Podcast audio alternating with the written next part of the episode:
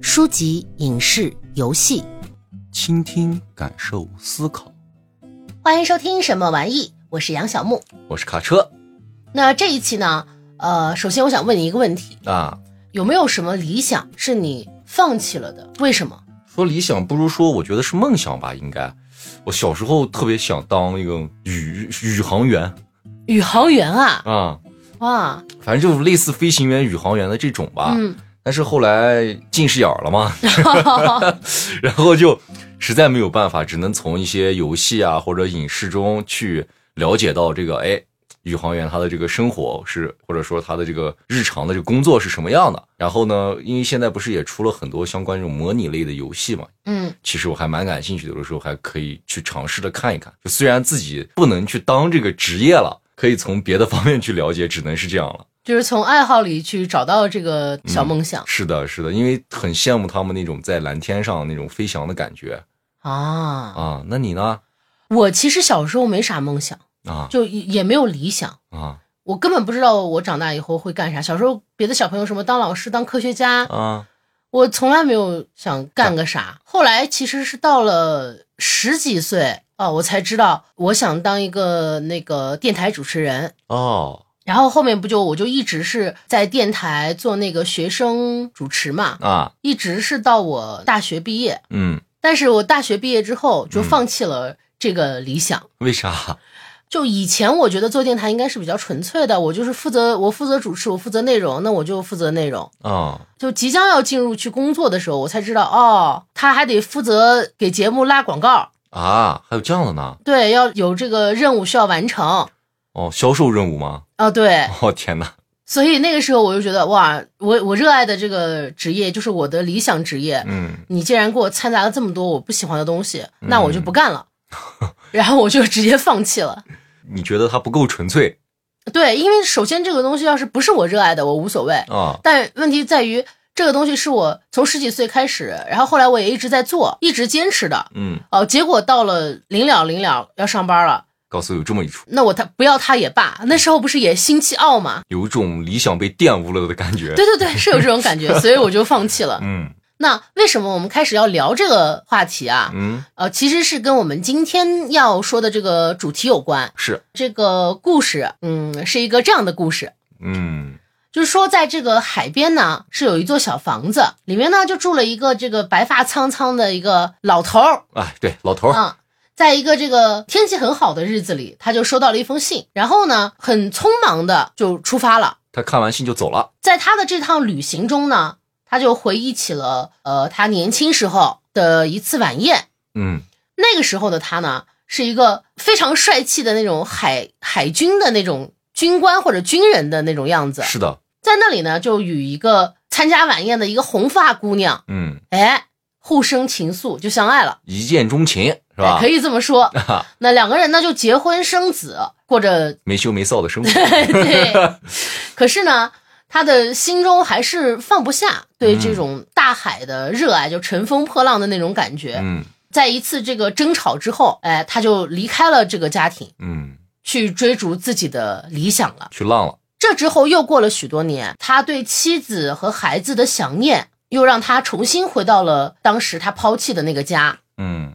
但是呢，那里已经荒废了。那这边我们其实是不知道他是因为找不到这个他的妻子和孩子了，是还是因为说他妻子和孩子就拒绝再接受他了？是的。就虽然可能搬走了，但拒绝接受他这块我们不知道。嗯，总之呢，他就是没有办法再回归到他的这个家庭里去了。是的，他就只能在这个海边的一个小屋啊住下来，一直到他收到了我们刚才上面说的那封信。是。于是呢，他就又一次。踏上了这个旅途，嗯，可是当他回到家的时候，他所能做的只有陪伴他病重的这个妻子最后的一小段时光。是的，呃，好在最后他的女儿原谅了他，嗯，然后并在这个女儿的陪伴下继续的乘风破浪去了。嗯，那这个故事的最后一幕其实就是他的女儿和他一起在一艘帆船上在海上航行，是很快乐的样子，Happy Ending 嘛，还算是。那这个故事呢，来自于哪儿呢？这个故事来自于我们今天要说的这款游戏，嗯它叫做《回忆之旅》。那接下来就让这个卡车给我们介绍一下这个《回忆之旅》这款游戏。回忆之旅呢是奥地利的一个团队啊开发的一款这个相当创新的这个冒险解谜类游戏。嗯，游戏呢就是刚才杨小木也介绍了，一个老人为主角，一边穿越青山绿水啊城乡小镇，一边在旅途中回忆过去的时光。整个游玩过程啊，实际上是没有一句话的。对，却把整个这个老人他这个从他认识这个女就是女孩吧，那会儿应该叫，嗯到他最后的这个一生的这个情况，给我们展现了出来，通过回忆的形式。那这款游戏其实也是得到了一个广泛的认可的哦。是要说明啊，这款游戏是手游，啊，它最开始是手游，然后后来又移植了这个电脑端。是的，是的，嗯。然后当初的这个苹果应用的编辑啊，就用一句古爱尔兰旅行者的谚语，就说这句话叫做“愿道路为你升起”来形容这个游戏。嗯其实呢，这句话也非常完美的体现了整个游戏的这个玩法。因为其实，在游戏中啊，我们玩家是通过这个改变当时这游戏的这个地形，然后来帮助老人来完成旅途的。对，它就有点像那个，大家 P 过图没有？有点像图里面的那个路径。对，要把它、啊要把它拉起来。对，要拉呀，或者是怎么改变那个方向之类，的。拉起来以后，那个小山坡就会和另一个小山坡接上，是吧？对，它有各种各样的那个地形，然后就是我们需要通过各种各样的方式来去改变它，就整个过程还是很有意思的。那玩完这款游戏，你有什么样的感受？其实我感觉它好像并不光是为了寻找家人，更像是一趟赎罪的旅途。哦，就是其实，在整体游玩过程中啊，这个游戏的这个画风啊，包括音乐啊，我都是很喜欢的，因为它的画风该温馨、该轻松的时候就很轻松，而且它有一点儿那种油画的那种感觉，啊，就感觉像在看那种国外某个大师画的风景油画。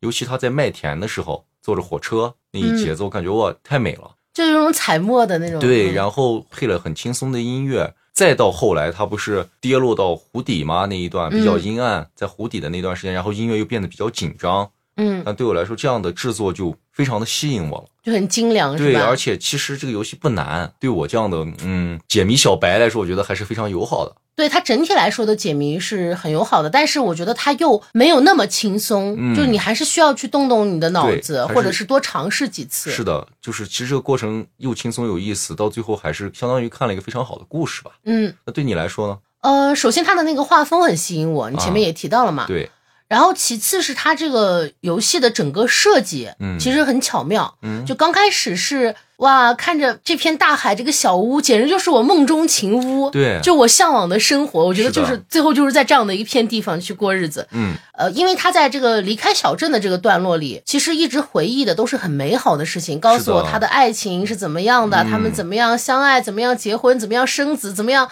幸福美满。对，一直在撒狗粮的那种。对，直到他坐船离开了小镇，是的，天气就开始变得阴沉沉的，嗯，还有那种风雨交加。还打雷。对，这个时候就出现了他后来的变故，他决定离家出走，然后浪迹天涯。对浪迹天涯 之后又后悔，嗯。但是无果，然后就只能自己盖了个小屋，啊，然后再到后面又变得哎很美很明朗，是。有什么秋天的小落叶呀、啊那种非常清新的。到那里他就找到了他的家人，然后等于又重新开始了。就是他整个这个故事的画面，然后设计和他的这个整个故事的感觉是嗯非常的契合的，是就你觉得很自然的衔接。对，而且他的这个愉快、悲伤，包括紧张，它是这种循序渐进的，嗯然也能让你感受到这个故事的完整性。但是其实这个游戏，你说解谜简单，但是确实是刚才像我们说的要动一下脑子的。对，因为我很明显在赶羊的时候，其实是有一点儿晕的。哦、因为那个就是嗯我站的那块地是动不了的。对，有的时候你可能要提前去预判，有一个计划，要把这目前我看到的这些画面里的道路要都要这个移动到我能走才行。那感受也谈完了，我们来嗯聊一下比较严肃的这个游戏的主题。这个游戏整个在探讨的一个东西嗯啊，就是当理想与现实冲突时，嗯你会怎么选择？啊，这个问题我总觉得稍稍有些困难回答起来。嗯怎么说呢？毕竟我们都在日常的这个生活中啊，说你完全理想化的去干某些事情是不现实的。嗯假设我现在想去当飞行员，就算我眼睛是好的，我可能还是要经历很多很多的事情。我不可能说抛下我现在的一切，我总得吃饭吧，我总得生活吧。嗯我如果说为了理想把这一切都放弃了，我觉得对我来说是一个巨大的变故和挑战。当然，这个变故和挑战我能不能接受，或者是否成与败，这个东西需要坐下来慢慢去抉择的，而不是一拍脑袋就可以做的。当然，我不是这样的人，可能会有人觉得这个理想值得我这样子赴汤蹈火，或者说可以抛弃一切的。但我我觉得我做不到。如果是我，我可能就得深思熟虑很久很久。那最终会决定就权衡利弊以后会做出一个决定，这个决定真的不好说。啊，就我其实为啥不敢这么说呢？就是有的时候你说真的是为了理想抛下一切吗？或有的时候我想一想，蛮可怕的一件事情。我总觉得，如果可能因为年纪大了，你知道吗？如果是再往前倒十年，我我感觉我也有那个胆量，你知道吗？可是那时候技术不发达，你眼睛治不好。对对，就这个事情，就是可能随着年龄的增大，你的这个身上的负担或者压力，还有你背后背负的东西会越来越多。可能是因为落入俗套落的太多了，反而会觉得理想慢慢的就是没那么有激情的去鞭策我，让我不得不放下现在的东西了，所以我才会顾虑的过多。啊，所以我说，如果年轻十年有少年时的那种冲动，就因为那会儿也不在乎这些东西嘛，什么房贷，什么车贷，没房又没车，在乎啥？是不是？啊是，现在不一样了，总会有一些顾虑，所以年纪越大，这个东西越不好讨论。我觉得，就因为你确切实的拥有了一些东西，是的，嗯你让我把它直接抛弃掉，我觉得那也是我毕竟是努力得来的嘛，可能要做出很大的牺牲，或者是我需要决策很久很久很久很，确实是嗯，就是说面对这件事情的时候，其实你是嗯、呃心存犹豫的。是的，嗯，那你呢？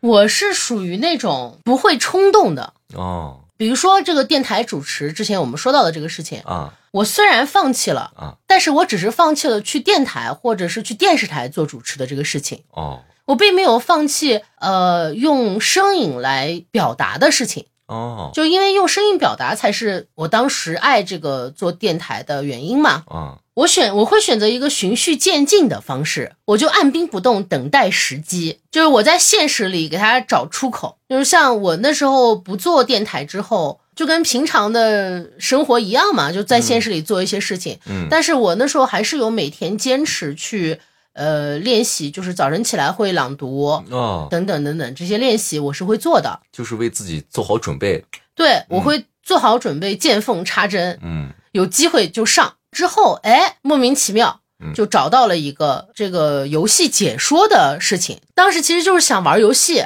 嗯然后因为那时候激活码很难很难要的，那时候网游，嗯然后正好有一个激活码的机会，说那你只能说你做个解说，我们哦就可以给你这个激活码。嗯我一看，那我就上嘛，嗯就是这样，然后我才又一次开始了用声音来做表达的这种形式。当然，这个嗯方式换了，变成了这个游戏解说嘛。啊，包括我们现在的这个播客是，就不用说了，就更是我喜欢的嗯呃这种声音表达的方式。哦而且我会觉得它其实比做电台会更让我开心，哦因为想说的内容嗯。呃等等，它是没有电台那么多限制的。对，主要是也不用你自己去拉广告，对没有人规定你这个月必须拉二百万，是吧？是，就如果有那个赞助商大大嗯，愿意赞助我们，那自然很好；如果没有，对吧？不强求，那也不强求嘛。我也不会有什么赞助商大大说，哎，你过来必须得喝一顿，要不然你你倒，要不然我倒，就咱们这个合作才能达成，也没有不会有这样的情况嘛。嗯，所以你说我的选择是放弃了理想还是放弃了现实呢？嗯其实我都没有，都没有，更像是在现实中理想化的生活。也不能说是理想化的生活，就是伺机而动嘛。嗯这方面我觉得我这个经验还是靠谱的。嗯，呃，虽然这个工作你可能做不了了，但是你可以继续你的这个爱好，指不定哪一天就真的派上用场了。是，确实。但是你要是说，呃，这个理想和现实冲突的时候，我必须选一样，嗯，那我选现实，因为吃饭是最大的事情。对，人得吃饭嘛，要不就饿死了。就我们家有一个，传统，也不能说传统，就我们家都认为，嗯，就人是铁，饭是钢，一顿不吃饿得慌。这不是，这应该不是你们家，这应该是所有人家。就就人活一张嘴嘛，是的，就吃饭这个事情，在我们家是大事儿，每天吃饭，不管是早中晚饭，嗯。因为都是大家在一起，家庭的所有人都在围在一起吃嘛。嗯。每次吃饭我们都会聊天呀，或者一起选一个影视剧或者什么东西去看，啊去聊天，会去探讨，就它相当于就是我们家庭集中交流的一个时间，黄金时间，就是固定的这种时间，就这个对我挺重要的。嗯。你说这个理想，我其实不把它当做职业也可以，我可以把它当做一个爱好。但是这个仅存于在于我的理想上，因为很多人的理想可能就是仅仅靠你自己去维持，嗯，不是全身心投入的嗯那种，可能就完全达不到。哦，就像我这种是比较好弄的嘛，我只需要每天坚持练习，时常去朗读，基本上不会有太大的退步。能不退步就是进步。但像你的这种，嗯呃，飞行员什么的，那可就不是靠你自己的力量就可以去完成的，它是毕竟是有一个技术呀等等方面的因素在的嘛，需要一个优良的科学条件，而且还要有一个很好的学习条件。因为那个东西并不是说我没事儿可以找个飞机练一练手，你知道吧？嗯，这个难度还是比较大。对，所以还要看一下大家的理想到底是什么，就是有一些非常困难的，那真的换一换，嗯，换一换，像我一样换一换，好吧？嗯那我们说到了这个理想，嗯那你怎么看待这个游戏里的这个老爷子？嗯，他选择了理想，然后抛弃了他对家庭的责任这件事。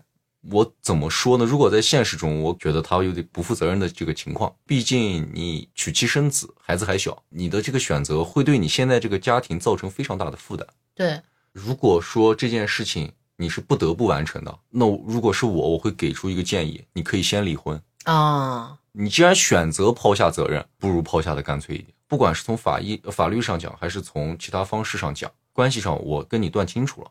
嗯已经选择了这么一条路，那我就要为这一条路付出代价。不管我这次出去是怎么样，对于老爷子这种回来以后还回去的这种找家庭的这个情况，我觉得是我是不能理解的。就既然我选择了这条路，说白了走到黑，嗯，对？吧？当然，如果说在这个期间，我曾经的妻子还有孩子有困难，如果我有能力，依然会是伸以援手。我是这样想的。但他已经伸不了援手了，他那时候还在海上浪着呢。是的谁谁找他去？咋找？所以他的这个理想其实也有点困难。首先，嗯、先不说买买买不买船，毕毕竟我们在游戏中知道他们当时买了一个小帆船嘛，好像、嗯他妻子当时也不是不是很高兴。那他居然想开着船这种浪迹四方，是吧？要出去寻找他可能当海军年轻时的那种那种在乘风破浪的感觉。嗯对于他来说，既然他做了这样的选择，那么你的决定就像我说的，要么你就离婚，彻底抛干净，要么你就说服你的妻子带上一一家人一起去，让你的妻子来理解你，啊对吧？，PUA 他。嗯，哎呀，就是我们现实中啊，也没有说谁跟谁那个对象不吵架的，对吧？对啊，那你俩当意见出现分歧的时候，一个向东，一个向西，我们常说最好的解决方式是啥？要么你说服他，要么他说服你，或者你俩各退一步，嗯对不对？那问题是现在这个事情闹到一个不可挽回的一个地步了，就必须我必须要去了，是吧？谁也拦不住我了。那这个事情是不是就有点过激了？啊，就这个商量的成分是不是不够？甚至我可以退一点讲，跟妻子商量，等孩子长大了我再去，是吧？嗯等他这个有相对有一定的这种自理能力了，或者怎么怎么样了，至少你满足我的条件，那我们就各退一步嘛。我觉得也是一种方式。但是像他这种选择，我觉得还是相对极端了一些。那你怎么看呢？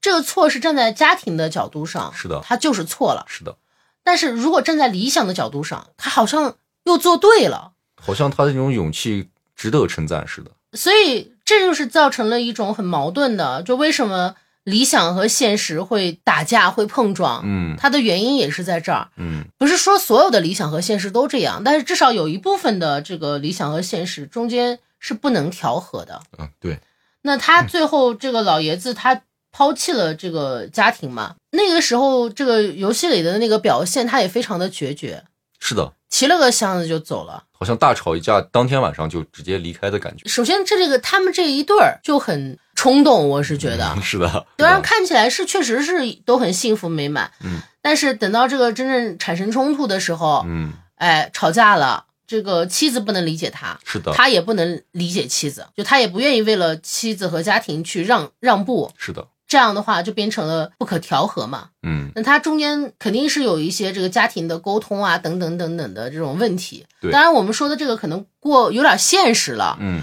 它是个游戏，我们可能不能对它要求有多现实。可是嗯其实游戏还是终归要回归到生活里来的，就它的探讨的问题还是比较生活化的。嗯，那这个老头儿在呃社会上的人的这一部分，嗯，确实不太靠谱。嗯，是，但是在他的这个理想的这个方面说，嗯，那确实也能看到他的勇气嗯和他的这个坚定。是，而且这老爷子吧，就像你前面提到的，嗯那最后还反悔了，还想家了，还回去了，是啊，没有那么决绝。嗯，他其实确实是一个人，对他还是有这种所谓的对家的这个牵挂，他其实是有的。对，他是作为一个人，就是一个正常的感情，他就是会后悔的。是的，就是人确实就是这样，一会儿想要这个，一会儿想要那个。嗯，人的这个欲望或者是想法是飘，有的时候飘忽不定，是，他没有办法像这个月亮和六便士那样嗯，做到那么绝情。我走就是走，你啥也别说，我压根儿就不回头。对，他没有那么决绝，因为那个更不太像普通人，而老爷子其实更像一个普通人，一直在做选择，对，在后悔，对，在做选择，在后悔，嗯，就是有这种感受。对他即使选择这种理想出就抛弃家庭走了以后，实际上他身上还是装着妻子的照片的，嗯说说明他对妻子的这个爱还是存在的。他跟他的妻子算是一见钟情吧，在游戏中我们嗯看是这样的。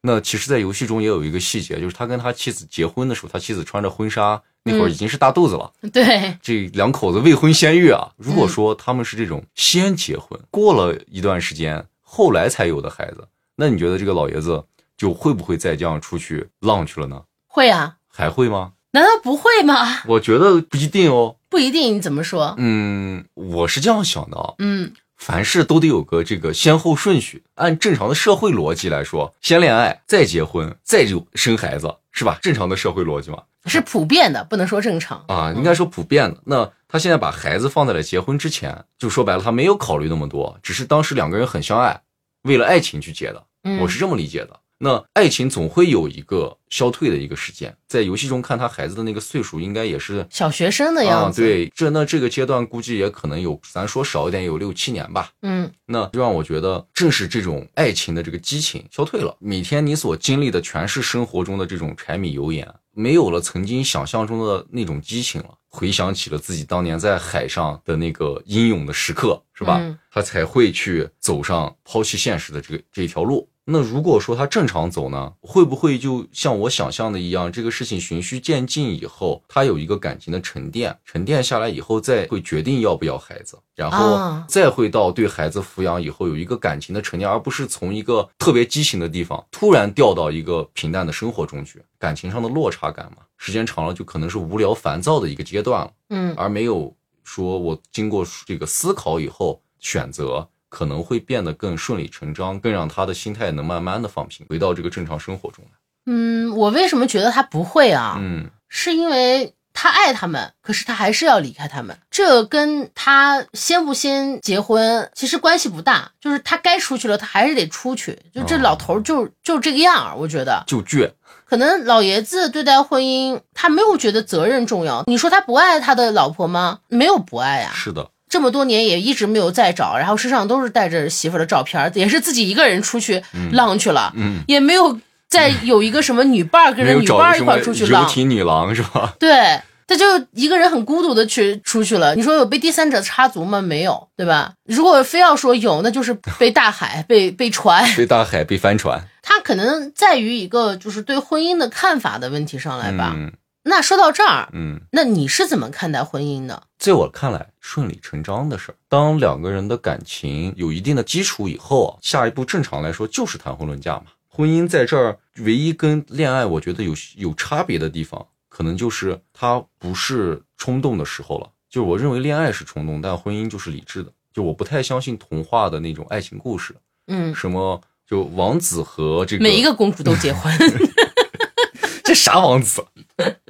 不是这么回事儿。你看，你们，我想说的是啥？就比如说，王子跟一个平民的小女孩、女仆，或者说公主啊，和一个普通商人的孩子。嗯这个其实只有在童话或者影视作品中，我们才能看到。现实中虽然也有啊，至少在我这是不接受的。就我更相信婚姻中的一句话，叫做“门当户对哦”，也是咱们古话了嘛。等说到婚姻的时候，就已经不是两个人的事情了，而是两个家庭的事情了。我可以理解为是两个家庭帮助建立新家庭的一个过程。嗯但如果说两个家庭之间，比如说差距比较大，或者说在某些方面有一定的这个意见的相左，在成立新家庭的过程中，夫妻双方就要承担更多的压力。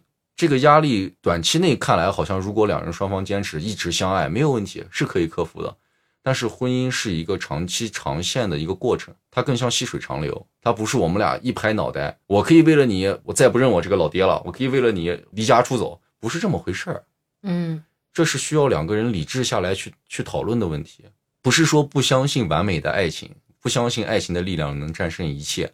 但是我更觉得，所谓门当户对，有些时候是老人经验之谈吧。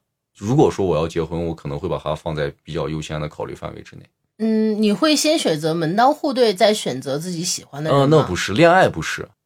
就是如果现在有两个女孩在这儿，一个是你喜欢的，一个是门当户对的，那我肯定会跟我喜欢的先谈恋爱，因为从谈然后再娶那个门当户对的。哇，你这个人哇，好坏啊！不是这么回事儿。你谈了恋爱以后，你正常情况下，你你不可能把人家摸得那么透，人家家背景是啥，他们家怎么样，不可能啊。嗯那我们俩谈恋爱是因为我们的爱情，嗯等我们到了谈婚论嫁的那一步，我们再去考虑其他的事情。如果说两个人确实不合适，那只能说有没有解决方案。如果双方都没有解决方案，那我觉得没有必要强行的让两双方都受罪。哦，所以其实你还是保持了一个比较传统的这种婚姻观念的是的，谈恋爱没事啊，结婚不行。啊。嗯，那放到你这儿呢？呃，我家从奶奶爷爷开始嗯就是那种甜甜蜜蜜的，啊，当然偶尔也会有争吵，但是顶多是拌两句嘴，啊。然后我不理你，你不理我，咱们吃晚上晚上该吃饭了，照照样是吃饭了，然后嘚嘚嘚跑出来一吃饭，哎好了。啊，就属于这样的家庭，就是我我包包括我奶奶爷爷，然后我爸我妈，嗯然后我伯呀、嗯我叔呀，就我们家这个整个这个家庭，它都是属于这种模式。虽然中间可能各有各的烦恼，嗯各有各的这个婚姻的问题，比如说有些是要长期分居的，因为工作的地方不在一起，是，但是他们一直都是就一直很和睦，也一直很好。嗯就我爷还是会动不动甜言蜜语往我奶那儿撒，什么买回来一个窗帘，就问我爷这个窗帘上牡丹花的图案他喜不喜欢，嗯然后我爷就会说，哎呀，你就是牡丹花嘛。就是属于这样的一个相处模式，就我也可能是一个嘴很甜的那种嗯，很甜蜜。我就一直在这种环境下生长起来的。嗯，对于婚姻来说，我就是必须相爱，是这是前提。不是，而不是说合你合适我，我我也挺喜欢你，不是到喜欢的这种程度，就是必须相爱。嗯如果找不到相爱的人，就我宁可也不需要结婚，觉得没必要。你刚才说的门当户对，我也是非常能理解的，因为好多话题聊不了。是的，对于现在这个城市生活的人来说，这个门当户对其实更多的是一种思想上的门当户对了，对，因为在经济上其实大家大差不差，嗯，对我也不可能认识那种亿万级富翁的那样千金，是吧？所以它更多的是一种观念，嗯。或者更多的呃，还有一些参考到家庭。那嗯家庭其实也主要是家庭的环境和观念是的，是的，啊，这样的一些问题，我觉得现实的这些小问题都是能克服，就只要两个人那个心思坚定，嗯我觉得怎么着都能克服。啊，我对婚姻的态度就是，给我相爱，否则就拉倒。死了都要爱，是吧？那那还 大可不必。别死了吧？就为啥为啥为啥爱得跟死扯到一起？我觉得就很不吉利。就爱也是很美好的事情，对吧？你何必呢搞个这么不吉利的字儿？真是。是是是总之就是我看待婚姻，首先的第一点就是相爱，啊，毕竟没有爱情的婚姻更像是一场交易但有的时候可能交易会更稳固，因为大家看待婚姻的那个态度不一样嘛，啊。特别是男女嘛。对，是的。这样吧，你来说说你们男的说啥呀？对待婚姻，大部分啊，就是可以说说你知道的这些身边的男性的这种情况，嗯，或者你们这些男性的心理，或者是部分男性的心理，就是对待婚姻的这个态度是啥？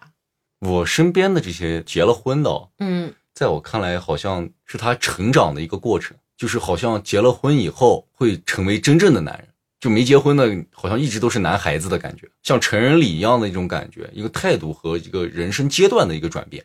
哦，就大多数人都是这样想的。其实他们对于，尤其是像婚礼啊，有些情况不会太重视，嗯就无所谓。另一个，大多数人给我的感觉就是给自己加了一份责任。哦，最明显的感觉就是，就结了婚之前，每周我们都能见面出来玩，嗯结了婚以后人不见了，从这个世界消失了。哦，那你有跟他们聊过是为什么吗？当然也聊过啊，不可能说那么深入的去聊。哎，你为啥不出来？怎么怎么样？嗯人家也哪好意思跟你说呀？嗯你嗯，说我在家陪老婆呢，给我老婆洗脚呢，是吧？这说不了有些话，哦，对吧？很多时候就会变成，哎，今天有事儿，是吧？老婆在家不方便，然后过了一段时间再约她，我老婆要回娘家，我得陪着去一趟，嗯然后都是这样的。但是呢，到这个阶段，后来有一些结婚时间长的，就会变成他老婆一出差就开始给我打电话，走，我老婆今晚上不在，抓住机会，是吧？赶快要出来吃个饭，放分啊，了对，放分了。我说没有必要跟坐牢一样嘛。他说，哎，不一样，我在家也是幸福的，只是我出来跟你们体验不同的生活。当然，嗯这这个情况尤其在有了孩子以后，就是这种责任会更重一些。，对，因为大多数情况，如果说像我身边有刚结婚的，嗯他可能还会带着自己老婆出来跟我们一起玩。一般这种情况会在有了孩子之后就减得很低。那你说的这种情况，其实更多的是说他们结婚后的一种变化。对，但我想问的是，男人对待婚姻的这个态度，任何的问题，嗯，把它分开成男女双方都是不靠谱的。是的，但是就我们来说，就大多数的比较刻板的印象里，嗯，男性对待婚姻的态度是什么样的？就是我们就说比较刻板的，因为说实话，因都是因人而异嘛。或者说男性对婚姻的态度就是我给我的另一半正儿八经的一个家，给你们之前人家也有家呀，这种感觉不一样。那凭啥是你给的？难道不是你们互相给的吗？嗯，所以说有的时候就很奇怪，就是我身边的有很多哥们儿都觉得，一说都是我要给我女朋友一个家未来。就是男人对待社会责任这一块儿，嗯，是不是因为社会给了他很刻板的印象，就是觉得男人就应该为了家庭的生存而奔波，必须得担负起养家的这个责任。是，就是社，因为社会上自古以来给男人是上了一种这样的枷锁嘛，是的，所以，哎，你说的这个大部分的男生可能会认为，就是说我要给我老婆一个家，嗯或者一个稳定的家，或者一个更好的家，或者是呃一个能吃饱的家，嗯，这样的一种固有的认知。对，有一个这样的心理和认知是在里面的。那它其实是跟这个自古以来这个社会的刻板印象嗯，是有关系的，对吧？对。那如果你看呢？那女性其实在这方面也是有很多的刻板的印象，嗯。比如说这个老一辈，嗯像我外婆的那一辈，嗯他们就会有一句话叫，嗯，具体的我记不起来了，他大概就是说什么穿衣吃饭，嗯然后嫁汉，嗯嗯什么就是就其实意思就是嫁给一个男人，嗯。是为了让自己能稳定，能有一个吃好穿好的这样的一个条件，嗯，他会觉得这个男人就是他的靠山嘛。对，那这是一个很早的，在我外婆或者我外婆以上的那些年纪上会有的一个想法，对，相当传统的一个想法。嗯，非常传统，因为那个时候的这个环境就是这样。是的，这个想法，即使到了现在，我再看到有一些女生的时候，嗯。也是避免不了有一种就是我嫁给你了，你就得养我的这种心态嗯，是的，啊。它也是，其实这也是一种很刻板的一个社，因为社会的认知所导致的问题。嗯但现在对于我们这一代来说，其实这个婚姻，不管是男性和女性，都在打破这样的一种刻板的印象。嗯都在努力的开辟出一种新的道路，是一件好事。因为现在在讨论男女关系问题的时候，其实吵得还蛮厉害的。我看网络上，啊，是的，这个可能是一件比较好的事情，因为这样可能能更加的打通男性的固有思维和女性的固有思维，嗯。很有可能就是能让大家互相能更加的了解。像这个游戏中的这个老老头儿和这个红发的这个姑娘，嗯，他们俩的结婚其实就是那种属于很自由的对，感觉，两个人其实都没想太多，是，但是这可能是一个资本主义的那个爱情论，嗯，不太适合我们嗯。这一辈。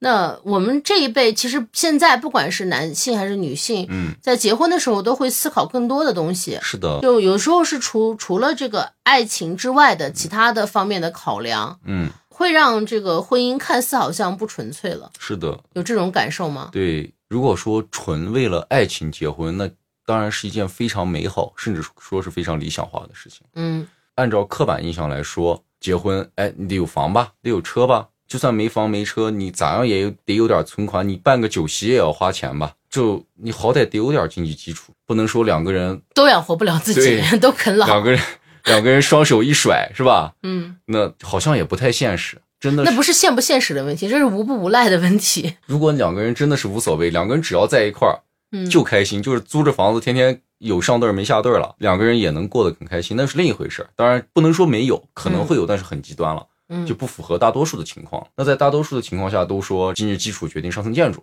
嗯那你俩结婚有多少钱，或者说你俩结婚有怎么样的经济基础，对你俩未来的生活是肯定不一样的，至少生活质量是不一样。有不一样的生活质量带来的生活体验肯定也就不一样。所有的感情不可能光靠你爱我和我爱你维持下去的，到未来一定会有柴米油盐的事情。当你每天在吃糠喝稀的时候，你会发现跟你的可能当时同样条件的人，或者是怎么样的人，找了什么样的对象，给他带来了什么样的结果，总会对你有一定的冲击的。因为有的时候你可能不用到那一步，在之前你就会想象到，所以才会有那么多的顾虑。所以说人很现实，也是这其中的问题之一吧。所以现在婚姻很多时候就变味儿了，而且我们经常在网上也能看到有些什么高彩礼啊，然后还有什么乱七八糟的事情，有些时候真的像一场交易一样，让人可能对他的这个感觉会敬而远之。啊，这也可能是很多现在当代的这个年轻人不愿意结婚或者晚结婚的原因。我觉得还是处在一个思想碰撞的一个阶段。嗯，思想碰撞的阶段达到一个比较平稳的态度的时候，哎，那时候大家指不定又会对这个婚姻重新燃起一些希望之类的。嗯，就你对这个彩礼这个事儿怎么看？你的女朋友要是问你要彩礼结婚的话，你会给吗？会啊，这肯定会给啊。但是哦彩礼是这样的，我一直觉得一个特别好的状态，也是我看到了很多我认为是双方家庭和睦的一个状态，就是嗯彩礼不会要的很高，然后最后会把彩礼再转回给孩子，嗯只是走一个形式了。我觉得这种是我觉得是最理想化的状态。嗯，我不知道对不对啊，反正我至少我看到，我觉得这个方式是最理想化的。一，你不能要的太高，高不高是当然是也是根据我的经济条条件来走的嘛。嗯那如果说我只有五万，我现在要拿五万块钱去结婚，我我说五万，可能很多人觉得我好不现实，拿五万块钱就结婚，嗯但我觉得应该会存在这种情况。有，因为大家的这个经济基础还是很多不太一样的。是的，那假设我现在就只有五万块钱，这五万块钱我就想拿这五万块钱办婚礼，我们小两口都觉得很合适。嗯如果女方说，那我现在要五万块钱彩礼，而且这五万块钱最后不会给你们，嗯那对我来说我怎么办？就会变成一种矛盾在里面了。嗯，因为我曾经有朋友当时结婚办婚礼去借网贷，没钱，借网贷最后跟老婆一起还。对，最后跟老婆一起还。我说你们图个啥呢？嗯那好歹他老婆还是支持的这件事情，他他老婆也说服不了他们家里人，哦但，是我愿意跟你一起背负这个责任，嗯。那 OK，那我们俩到时候一起还。虽然是一个不太愉快的过程，但是这两个人的感感情情还是让人觉得哎很羡慕很好的。对，是的。但是说到后面结婚这么多年，这个男孩子对这个女方的家里人就一直心里会有一定的这个不好的印象在里面，嗯，最后在日常的交流中可能也会有一些矛盾。那肯定是，就即使没有这些矛盾，其实日常交流中，两个家庭也都会起一些冲突。是的，是的，所以有些事情，像我们看来，确实结婚是一件挺危险的事儿。就是一定是深思熟虑的。我觉得不要冲动，嗯男女双方要商量好，我们怎么样看待这个婚姻，怎么样对待这个婚姻。嗯，那结婚的事情，我们怎么样去处理？其次，然后才能再牵扯到这个双方的家庭。嗯，我觉得就是大家都商量好，如果都是理性的去，虽然是在爱情的基础下，然后理性的去看待婚姻这个问题，嗯那可能就没有那么多让人悲伤的婚姻了。嗯，是也也可能会有很多的缘分真的能走下去。对，那我们说到这个，其实，在游戏中啊，嗯，老爷子最终还是回归到了他的这个家庭里嘛。是啊，但是呢，他的行为啊，就是他这个抛弃妻弃子，对抛弃妻弃子的行为，你要在现在来说，如果说现在有一个新闻告诉你有个男的嗯 他抛妻弃子，是吧？坐着小帆船出去旅行了，嗯，结果假设他还成网红了，是吧？嗯？天天天天直播还挺火，最后他又回来了。实际上他可能一定会被大家骂得很惨。如果是你，你会去骂他吗？或者你咋看这个事儿呢？我肯定不会去骂他，嗯就也只能吃个瓜。你说我又不是他妻子，也不是他孩子，你说我我就直接去指责他们这个这个人做的哪个地方不好，嗯其实不太靠谱。嗯，因为这个人的家庭具体什么情况我们不知道，对，两个人是怎么商量的，两个人为什么有了分歧，他为什么又要走了？嗯他肯定是双方都有点问题，但是肯定有一方的问题是最大的。嗯你说这一方问题最大的，我不能说在我啥都不了解的情况下，我把这个归咎于这个呃老老爷子的身上。嗯首先就是你抛弃家庭，这个肯定是不负责任的，这个我们可以肯定。但是你没有说对社会不负责任，也没有说对我不负责任，你是对你的这个家庭没有负责任。对，我是不是有权利去说这个事情？我是不是有权利去指责这个老头儿？嗯那特别是他又回归了家庭，他的家人又接纳了他的情况下，嗯我还有理由去指责他吗？就我拿什么立场去指责他呢？即使我想指责，嗯，我觉得我是没有这个立场的，嗯那我就更不要提要去骂他了。啊，放在我来看，如果是我在网上看到了这样的事情，嗯我会特别感兴趣他的事情，我想知道他在外面到底经历了啥，才让他做出这样的改变。那之前不是有一个那个新闻说有一个、就一个老奶奶还是一个阿姨，嗯她是退休之后还是怎么，她是弄了一个房车，啊，然后就去咱们全国各地旅游去了，哦，然后就是抛弃了她的老公和她的孩子。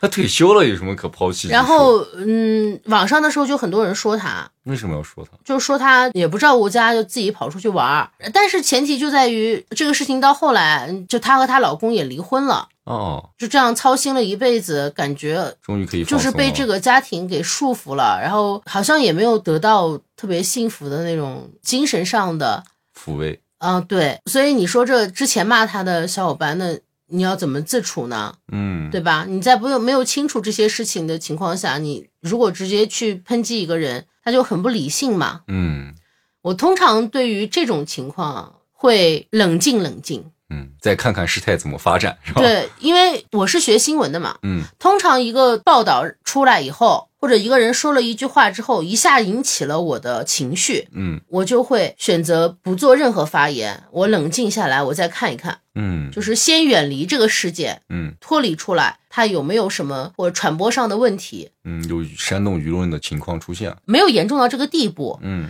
他有的时候仅仅就是在刺激情绪，因为现在是一个自媒体的这种时代，那你要想让这个东西有这个流量，那你要做的首先是什么呢？首先，要不然你引起共鸣，要不然你引起争执，哦，或者你引起这个猎奇的心态，嗯还有很多种的方式来吸引这个观看者的注意力。嗯那他们都在争这个东西嘛？呃，我们再去看这些东西的时候，有关这件事情的这个来源如何发生，嗯包括这个报道中的出现的数字出自于哪里，嗯。是不是靠谱的这个机构推算出来的数字？比如什么哦百分之九十的男人告诉你这样的女人不要娶，就像这样的类型的，那你就自己斟酌斟酌，对吧？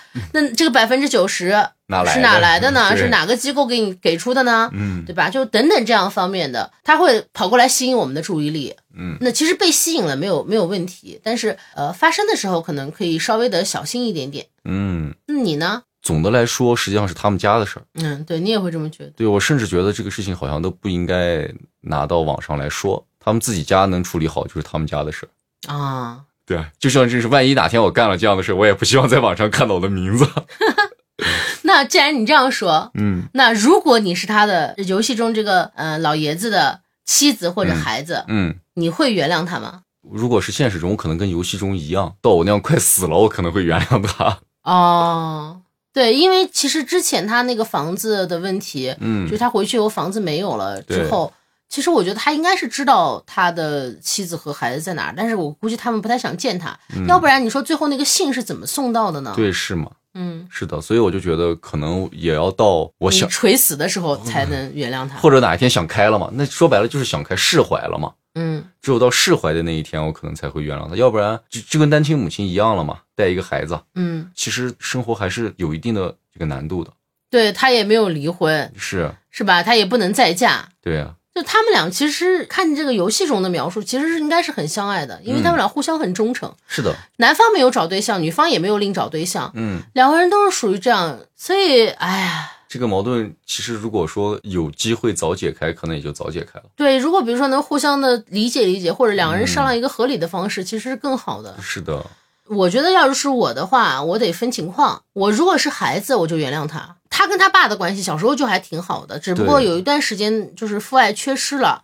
那之后还有机会在剩下的时间里，嗯然后再来体会这个父女之间的感情。嗯那我觉得是挺好的。那我会原原谅他，如果是我是女儿的话。嗯但如果我是妻子，我就不会原谅他。嗯，但我不会去管他跟孩子之间的事儿，就是你们俩可以和好，嗯可以怎么样，但是我肯定不会再原谅这个男人了。嗯，其实我觉得这个里面孩子在最后的时候，嗯还能跟他父亲保持那样一个状态，他的去世的母亲在其中起到了很大的作用。因为其实他走的时候，他的孩子还说白了还小，还没有到真正懂事儿的年纪这。看起来就十十岁以下吧。嗯，对，很小。对于这样一个情感还在一个成长过程中，或者在一个完善过程中的孩子而言，一直到他最少也得三四十岁吧。那这么一个阶段，如果是父爱的缺失，实际上对一个孩子是很有很大的影响的。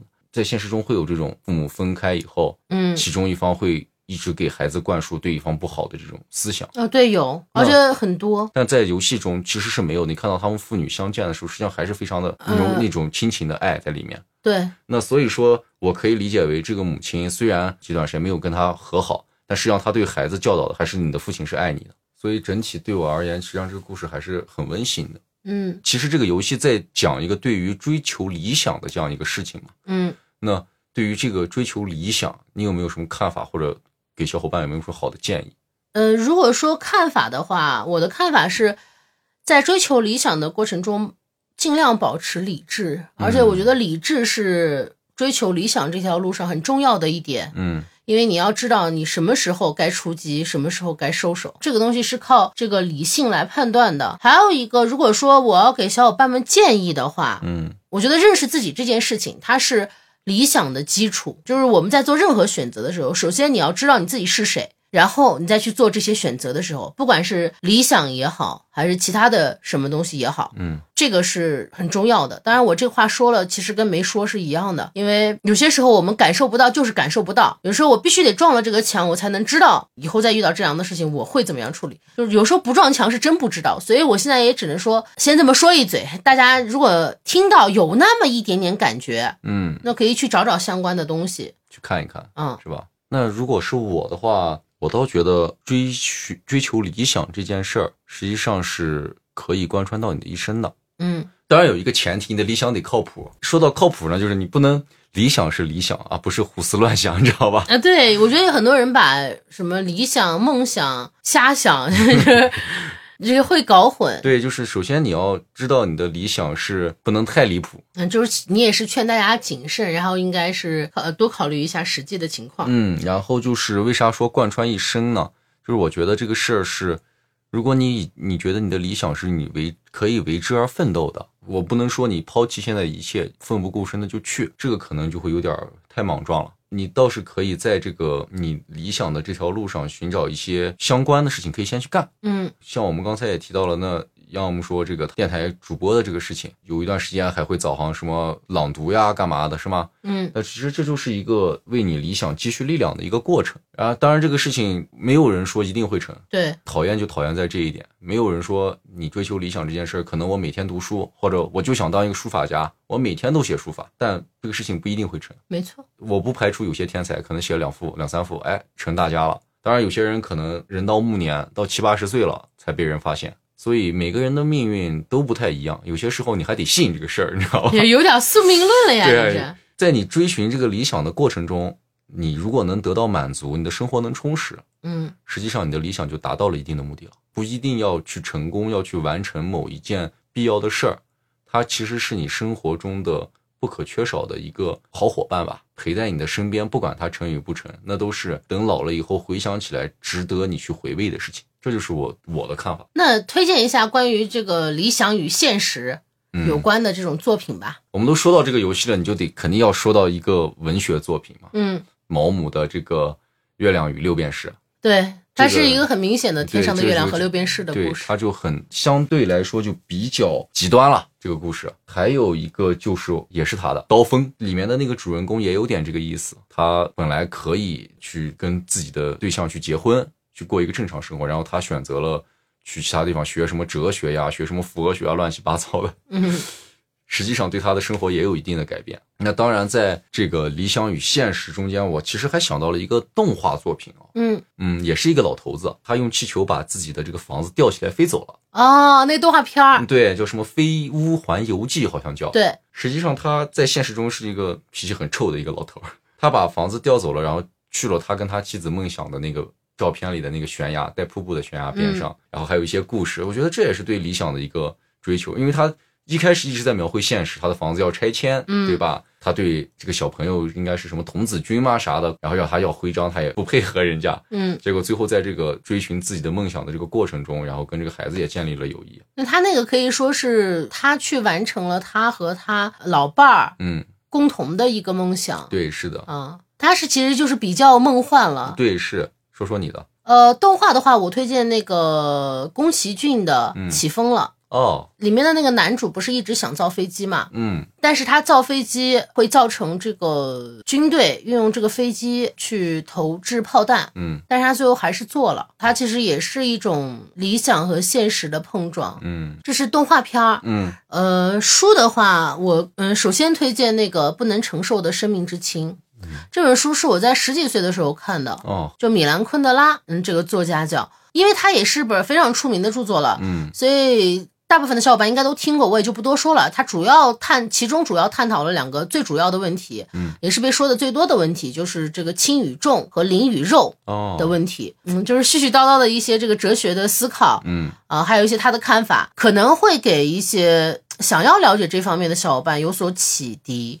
因为我在十几岁的时候去读他的时候，我就会觉得，哎，他这些絮絮叨叨好有意思呀！我我会我反倒会很喜欢看他絮叨的那个部分的内容。那时候我还不知道这玩意儿叫哲学，哦我是到后来的后来开始关注于哲学这方面的东西，我才知道，哦，这原来探讨的就是哲学的问题了。嗯就推荐这一本小说。之前我给小伙伴们提到的这个认识自己这件事，我觉得它是有帮助的，也是一本小说，叫嗯悉达多，是黑塞的那个悉达多。嗯它其实就是讲的这个悉达多在不断这个探索生命的这一个过程嘛。嗯那它中间也是有为名为利，嗯呃，然后为了达到真实的自我，还有包括他追求的这个真理到底是什么？那什么才是真正的幸福？它里面都有很多很多的问题，就是你要你跟随这个悉达多去感受他是如何认识自己的，哦他也许会对你有所启发。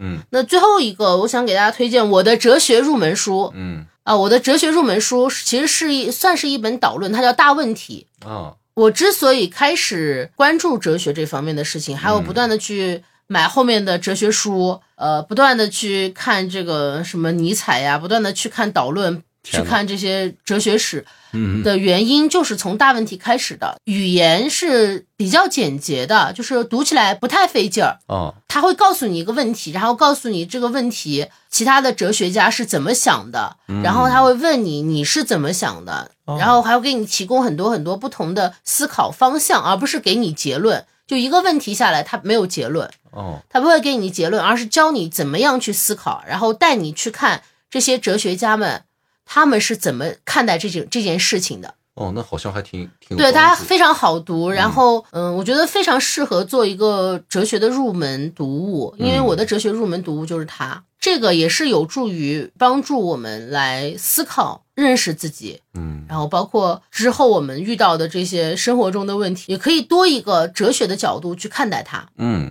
那我推荐的就结束了，其实也推荐挺多的了。嗯，蛮多的。这次又是摁头推荐是吗？呃，这次不摁头了，因为我知道有些人看不下去，或者 想看的就去看，好吧？对，如果感兴趣的话，我是就是也是提供一个思路嘛。嗯，好，那我们又到最后了，来到我们的这个脑洞时刻，脑洞时刻。我先来我的今天。好，我的脑洞是试着给游戏换个结局，嗯，看看你要怎么来设计。我要换结局，我就不让他回去了。你不能把游戏整个的这个对，那这游戏就没法开始了，他就收不到信了对。那其实就等于我只能换一个结尾嘛，送错信了，就等于我只能换一个结尾，对吧？是啊，你可以也可以在中间。那我就他回去敲门，发现没有人给他开门，嗯然后就在那个旁边的那个鞋垫底下找到了一个钥匙，把门打开了。嗯然后进去之后呢，哎，发现家里没有人儿，嗯。既没有他抛弃的妻子，也没有他抛弃的女儿。嗯。